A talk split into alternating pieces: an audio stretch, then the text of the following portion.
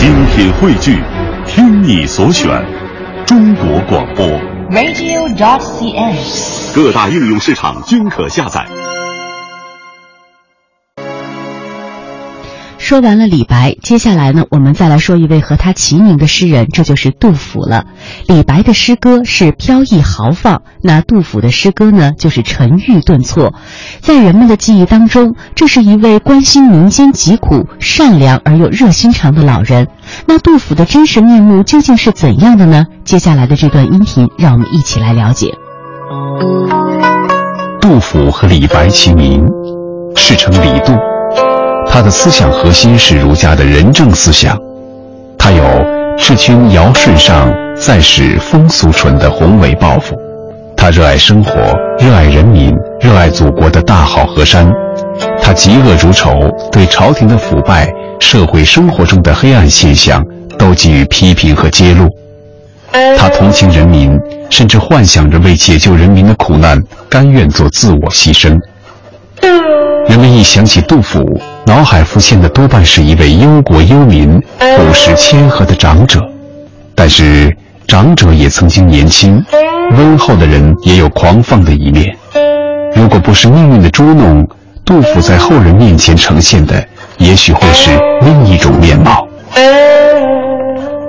杜甫字子美，诗中常自称少陵野老，祖籍是今天的湖北襄阳。自他的曾祖时迁居河南巩县。杜甫的祖父杜审言是初唐时期近体诗的奠基人之一。杜甫自幼好学，知识渊博，颇有政治抱负。开元后期，因为考取进士不第，开始漫游各地。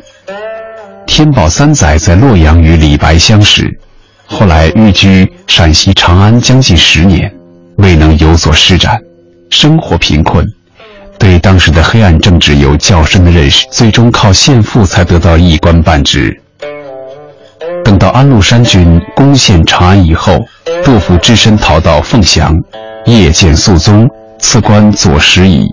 长安收复后，杜甫跟随肃宗还京，接着出任华州司功参军，不久又弃官前往秦州、铜鼓，之后移家成都，筑草堂于浣花溪上。世称浣花草堂，一度在剑南节度使严武穆中任参谋，武表为检校工部员外郎，故世称杜工部。晚年携家出蜀，病死湘江途中。杜甫是一位富有创造性的伟大的现实主义诗人，一生写诗一千四百多首。他的诗作敢于大胆揭露当时社会矛盾，对统治者的罪恶做了较深的批判。对穷苦人民寄以深切同情。杜甫善于选择具有普遍意义的社会题材，反映出当时政治的腐败，在一定的程度上表达了人民的愿望。许多优秀作品显示出唐代由开元、天宝盛世转向分裂衰微的历史过程，故被称为诗史。比较而言，李白的诗天然涌发，飘逸而不可模仿；杜甫的诗则千锤百炼，苦心经营。可以为人点责。就这一点来说，杜甫对后人的影响比李白要大。唐天宝三年，诗仙李白和诗圣杜甫相遇于洛阳，被称为文学史上的大事。他们一起在山东一带漫游，一起拜访当时著名的道士。杜甫这样形容他们的日子：痛饮狂歌，飞扬跋扈。即便多少有点夸张，那也是狂放不羁了。这就是青年时期的杜甫。在盛唐这样一个时代，人们胸襟开阔宏大，思想生气勃勃，狂放被认为是自信健康的一种美，所以李白的洒脱那样受人敬仰，杜甫也自然流露着时代的骄傲。他们一起登临高台，慷慨怀古，纵论天下，令周围的人艳羡，又令人们觉得高深莫测。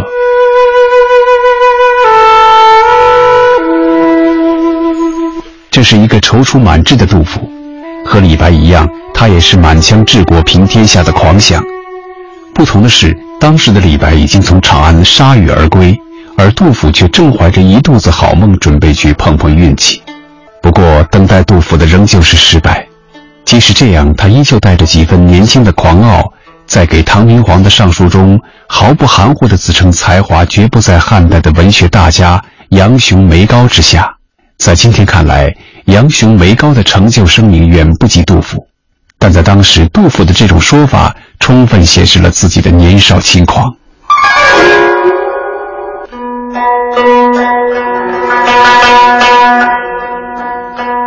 中年之后，杜甫仍然不时露出狂态。他在四川的生活是后半生为数不多的安定日子，这全靠他的故交剑南节度使严武的照应。但是杜甫对严武也经常漫不经心，和严武见面的时候，杜甫经常连帽子都不戴，这在当时是极其失礼的举动。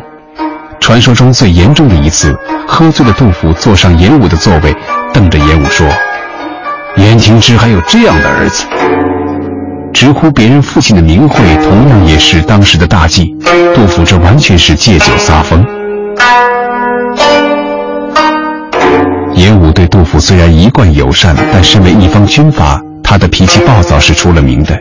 为小事杀人那是常事儿。严武尽管没有马上发作，心里却动了杀机。一天，严武召集部下准备去杀了杜甫。要不是严武的母亲及时救了杜甫，我们今天就看不到。感时花溅泪，恨别鸟惊心。白日放歌须纵酒，青春作伴好还乡。等等，如此这般的好诗句了。在杜甫的吟诵中，人们总是看到一个关心民间疾苦、善良又热心肠的老人，很难把他和那种轻狂对照起来。或许人性的复杂多样正是这样吧。杜甫的诗歌时常出现放歌纵酒的描述，中间多少能够体现出一点他的疏狂。然而，他性格中的固执倔强却似乎不容易看到。公元七百五十六年，唐宰相房管率四五万军队在陈陶同安史叛军激战，由于指挥失当，差不多全军覆没，因此被朝廷罢官。杜甫此时刚刚当上了负责觐见的左师仪，就向同样登基不久的唐肃宗上书，认为房管没有大罪过，应该仍旧给予重任。除了态度异常坚决之外，杜甫说话有点没有分寸，终于把唐肃宗惹火了，下令审讯杜甫。这次是宰相和御史出面求情，大意是杜甫虽然冒犯龙颜，但也算尽职尽责，这样杜甫才免了刑罚之灾。在这之后，杜甫用诗的形式把他的见闻真实的记录下来，成为他不朽的作品，也就是《三吏与三别》。侥幸逃过一劫之后的杜甫，居然还不见好就收。他再次上书为房管的事情喋喋不休。这种不屈不挠的脾气和唐朝初年的名臣魏征非常相似，不达目的绝不收手。但魏征风云际会，恰逢明主遇到了唐太宗这样千古少见的头脑清楚的皇帝，才成就了一代谏臣的名声。杜甫碰到的唐肃宗可就没那么明白了，从此就不怎么搭理杜甫。不久便找了个借口把他打发了事。杜甫无家可归，只好投奔了在四川做节度使的严武。杜甫在严武的幕府和同僚不和，不久就向严武请辞。严武没有答应，杜甫就一而再、再而三的申请。碰上这样的倔脾气，严武大概也被磨得受不了了，最后只能让杜甫回草堂去当平民。杜甫诗集中有这样一首诗，可以当他人格的象征。绝代有佳人，幽居在空谷。自言良家子，零落依草木。在山泉水清，出山泉水浊。势必卖珠回，牵罗布茅屋。摘花不插鬓，采柏动盈居。天寒翠袖薄，日暮已修竹。这位佳人身份是非常名贵的，境遇是非常可怜的，情绪是非常温厚的。性格是非常高亢的，这便是他本人的写照。杜甫从政梦想最终破灭，从在唐肃宗中央政府的积极进取，到在演武地方政府的消极请辞，杜甫从政的热情似乎消退了。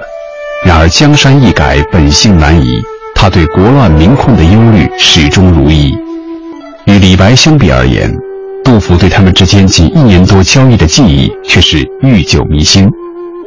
现存一千四百多首杜诗中，与李白有关的有二十来首，其中直接寄赠思念李白的就有十首，大多作于李杜分手之后。这些都是呕心沥血、情真意切的名作。这些诗中有对李白的绵绵思念：“终朝独尔思，故人入我梦，明我长相忆。”乃至于“三夜频梦君，情亲见君意”，有对李氏的具体评价：“清虚与开府，俊逸报参军。李侯有佳句，往往似阴坑。笔落惊风雨，诗成泣鬼神。”有对李白成就的极度推崇：“白也诗无敌，飘然思不群。千秋万岁名，寂寞身后事。”虽然他此时的诗意其实已经超过了李白。有对李白生不逢时、怀才不遇的遭遇的惋惜和同情。文章曾命达，魑魅喜人过。灌溉满京华，斯人独憔悴。浑然忘了自己其实更为憔悴。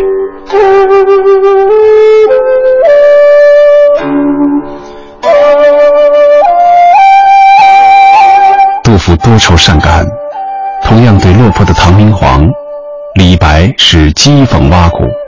杜甫却寄予深刻的同情。人生有情泪沾衣，江水江花岂终极。对落难的王孙和受苦的百姓，即使对不相识的人，也都抱着人饥以饥，人溺以逆的仁者情怀。对于妻子儿女、兄弟姐妹、亲朋好友，更是爱得一往情深。最沉痛的如《铜鼓七歌》中“有弟有弟在远方”和“有妹有妹在钟离”两首。其真情至性的流露，真可以惊天地泣鬼神。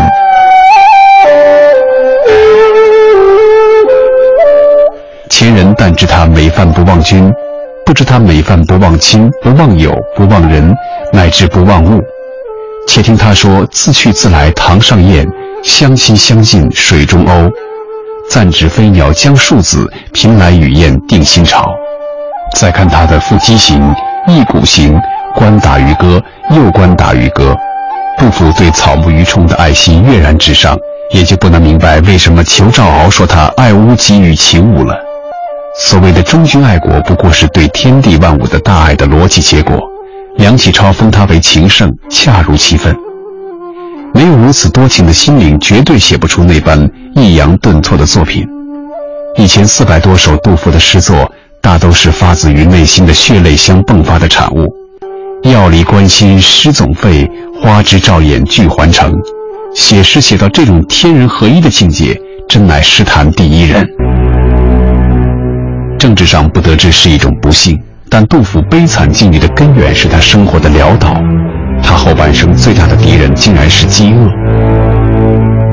天宝五年，杜甫三十五岁，结束了长达十几年的漫游，来长安求仕，以实现服世济民的政治思想。然而，此时的唐玄宗已然不是开明天子，他好大喜功，穷兵黩武，信用奸臣，堵塞言路，昏庸迷信，生活极端腐化。不过，杜甫对玄宗仍然抱有幻想，以为通过忠臣的努力辅佐，迷途天子还是可以返回正路的，国家仍可回到开元盛世的局面。于是，他积极寻求从政的道路，在艰难困苦中咬紧牙关，坚持既定观念，困居长安达十年之久。杜甫来到长安不久，父亲便去世了，这使他的生活失去了经济来源。渐渐的，他需要依赖亲友的周济了。有时去长安城南的终南山采些草药，拿到市场出售以糊口；有时去买政府救济灾民而低价出售的粮食，甚至有时竟过上乞讨的生活。朝扣富儿门，暮随肥马尘。残杯与冷炙，到处前悲心。积卧动极向一寻，碧衣何事连百结，都是他悲剧生活的真实写照。衣衫褴褛，经常挨饿，动不动就是十几天没米下锅。他的族孙杜季住在长安城南郊，为了叨扰一顿饭吃，杜甫每每前去走动。这位族孙生活也不宽绰，见长辈来了，心里老大的不悦，嘴上不好说什么。却在行动上表现出来，打井水淘米，使劲摆动水桶，把水搅得挺浑；到园中砍菜，放手乱砍一气。杜甫对此感慨万分。使他深受感激的是一位名叫王乙的青年朋友对他的款待。有一次，杜甫闹疟疾，折腾得面黄肌瘦，头白眼花。大病初愈，他拄着拐杖出门散步，来到王乙家门。王乙见杜甫这般模样，问清原委之后，十分同情。虽说家境也不富裕，还是买肉买酒，热情地招待了他。杜甫于艰难困苦中受此厚遇，激动得手脚轻旋，病体顿时轻快了许多。当即写了一首叫做《病后过王乙引赠歌》的诗，赠予王乙。诗中说：“但使残年饱饭，只愿无事常相见。”杜甫的饥饿之苦可以想见。杜甫曾一度把家属接到长安城南的下杜城，不久便因生计问题而被迫迁移到长安东北二百四十里的奉贤，寄居在县署公社里。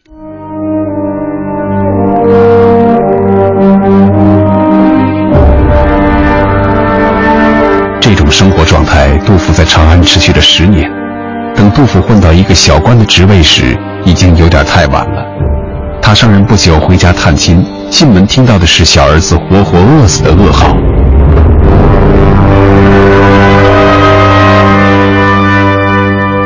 一代诗圣沦落到这步惨状，朱门酒肉臭，路有冻死骨，原来不只是眼见，还是切身之痛。生活的艰难并没有使杜甫后退归隐，当然，他也时时在诗中表露隐逸的念头，但始终没有实践。客观上，他使杜甫始终处于理想与现实的矛盾之中，从而有可能对社会和人生加深认识。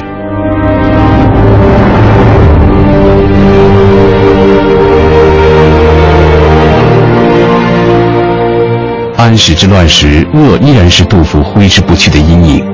在流离失所的岁月里，他拾过象栗，挖过野芋，辗转挣扎到四川时，已经一身是病了。在杜甫的诗中流露出对贫苦民众那么真切的同情哀怜，又何尝不是他本人的付出太过沉重了呢？杜甫的死也与饥饿有千丝万缕的联系。离开四川后的杜甫客居湖南，由于被突然的洪水所围困，连续饿了九天。当地县令用小船把杜甫救了回来。以牛肉白酒招待他，难得饕餮一回的杜甫，当晚就因醉饱过度而辞世。